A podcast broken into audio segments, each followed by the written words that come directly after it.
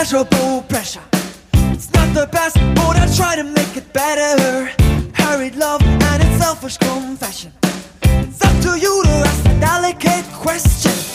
Just can't find that primary pleasure. Laughing faces and a renegade treasure. You say you wanna make my mind. Hallo und herzlich willkommen zum Ringfuchs Podcast. Erneut die WM Sonderausgabe. Heute mit Gruppe D. Ein interessantes Feld haben wir vor euch und ich würde sagen, wir fangen auch gleich mal an. Jesper, womit geht's los? Dann machen wir doch den Anfang mit Argentinien. Fangen wir mit den großen Dingen an, würde ich sagen, oder? Ja, groß.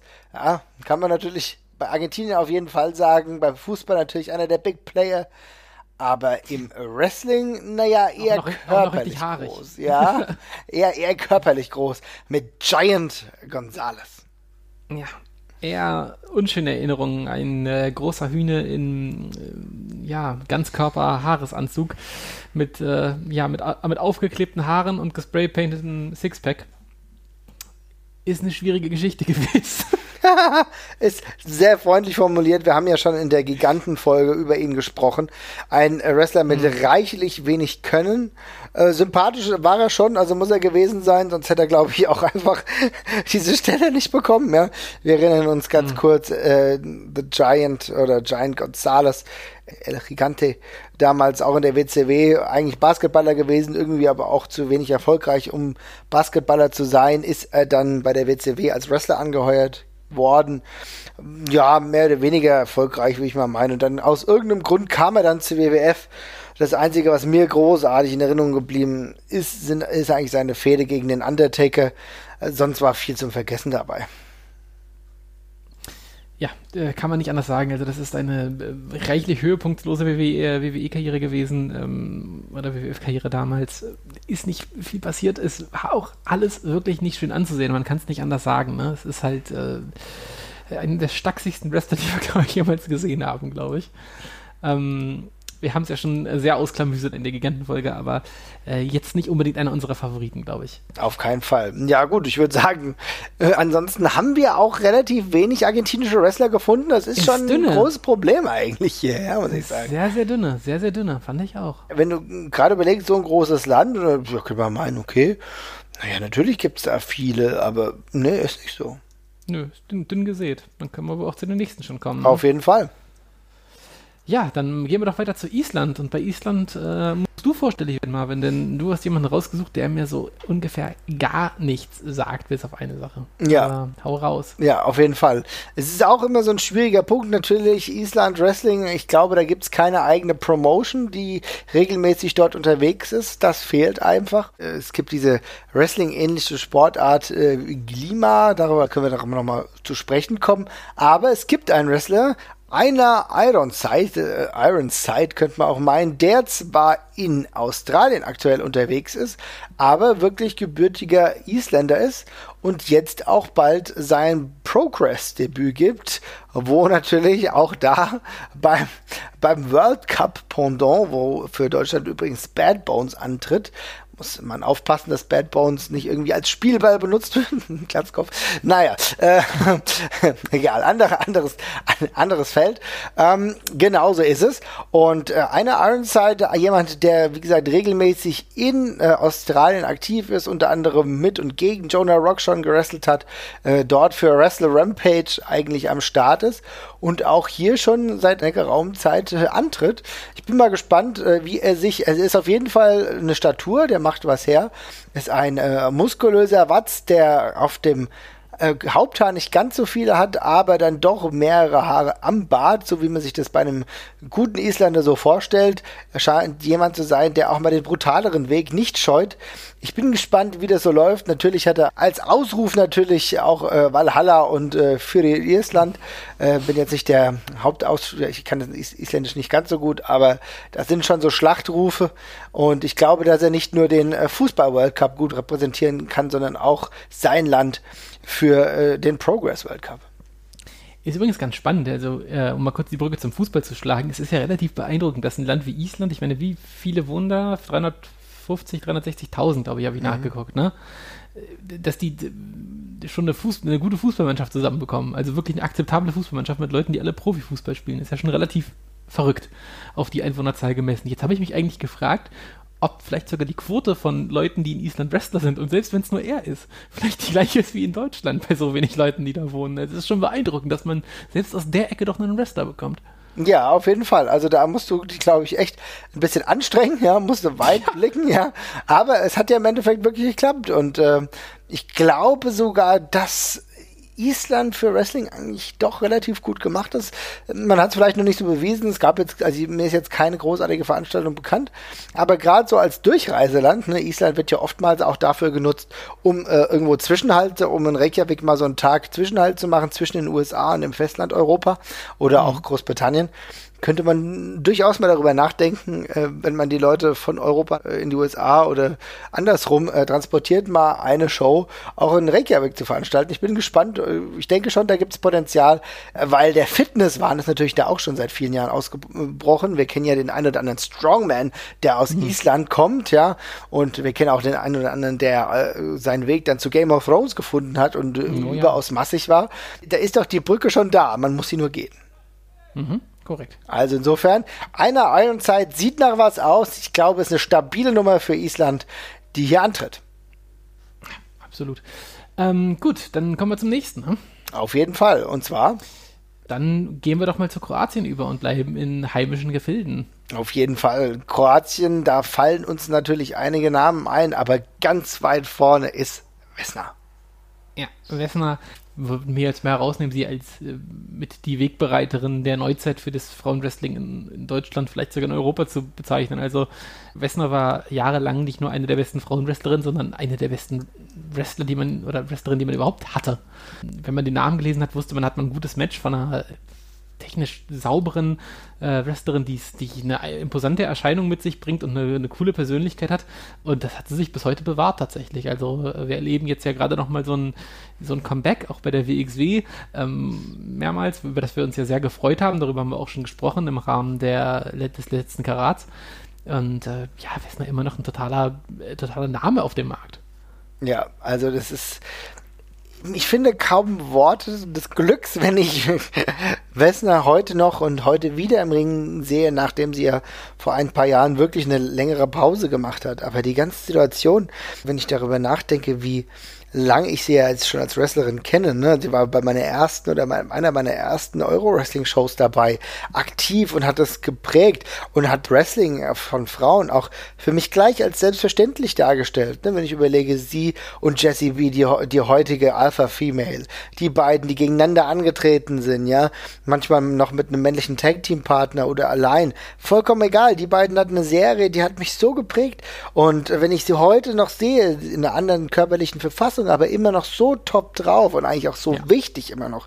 Und auch mit einer Qualität.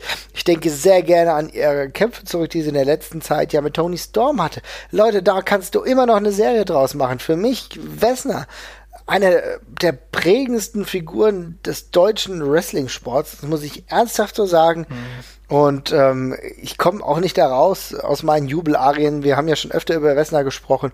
Aber ich kann nur jedem empfehlen, wenn er WXW Now hat oder so, kann er sich auf jeden Fall mal das eine oder andere Match von Wessner anschauen. Und auch ansonsten gibt es ja Möglichkeiten, wo kann man auch mal bei YouTube gucken und so. Es lohnt sich.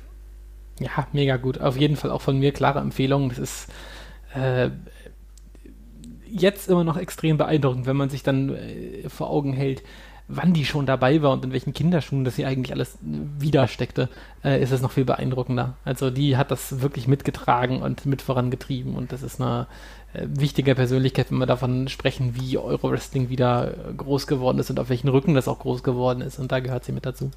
Ja, auf jeden Fall. Ja gut, okay. Ähm, dann würde ich sagen, nehmen wir doch mal den nächsten in der Kategorie. Das ist Nigeria.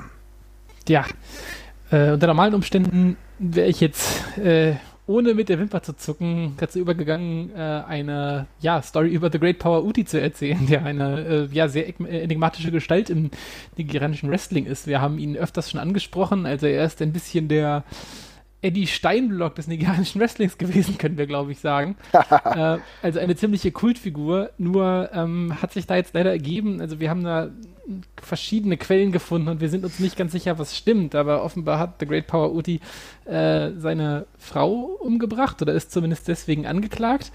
Es äh, gibt da jetzt ein paar unterschiedliche Quellen. Die einen sagen, er wäre freigesprochen worden, die anderen sagen, der Prozess wäre noch im Gang und uns fehlt jetzt ein bisschen die Quellenlage. Aber es wäre jetzt natürlich ein bisschen schwer, jemanden, der sowas gemacht hat, hier jetzt abzukulten. Darum lassen wir das an der Stelle sein mit dem Verweis auf die Compton-Folge von The Art of Resting ähm, wo man das alles ganz gut nachhören kann, aber wir verzichten an der Stelle jetzt logischerweise drauf. Okay, naja, gut, aber es gibt ja auch eine ganz gute Alternative und die ist ja. Apollo Crews.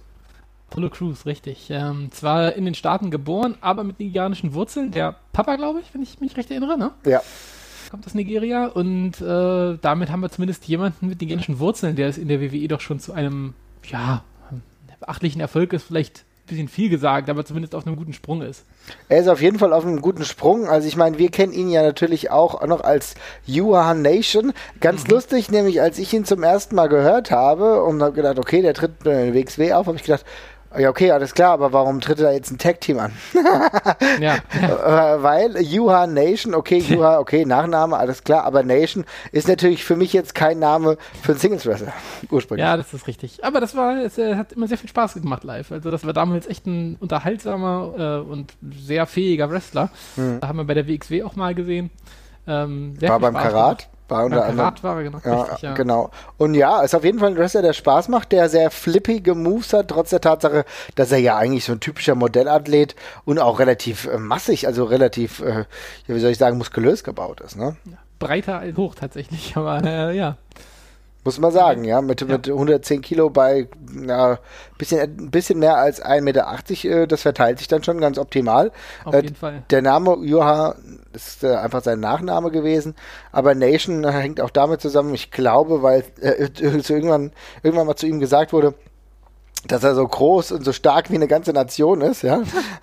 und deswegen wurde ihm der Name gegeben. Er hat ja auch nicht diesen üblichen Weg äh, des Indie-Wrestlings bestritten, also natürlich ja. schon Indie-Wrestling, aber jetzt, jetzt nicht bei typisch Ring of Honor angefangen oder so, sondern er hat einen anderen Start gehabt, ne? Ja, der Weg ging über Dragon Gate, äh, Dragon Gate USA, um genau zu sein. Das ist schon ein etwas ungewöhnlicherer Weg, denke ich, fürs, äh, ja, um, um dort ein Indie-Star zu werden. Ähm, aber hat tatsächlich nicht lang gedauert, bis auch die Wrestling-Journalie dann eben auf ihn aufmerksam geworden ist und er Rookie of the Year geworden ist oder zumindest in dieser Kategorie relativ weit oben war.